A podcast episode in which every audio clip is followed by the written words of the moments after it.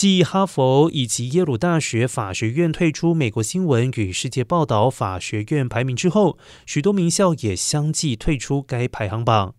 而洛杉矶加大 UCLA 以及尔湾加大 UC Irvine 也宣布退出该排行榜。目前排名前二十名的法学院当中，至少有一半宣布退出，包括了洛杉矶加大、耶鲁大学、史丹佛大学、哈佛大学、哥伦比亚大学、伯克莱加大、乔治城大学、密西根大学。杜克大学和西北大学等名校，而在排行榜当中的第二十名南加大法学院 （USC） 尚未加入抵制行动，也没有对此发表任何声明。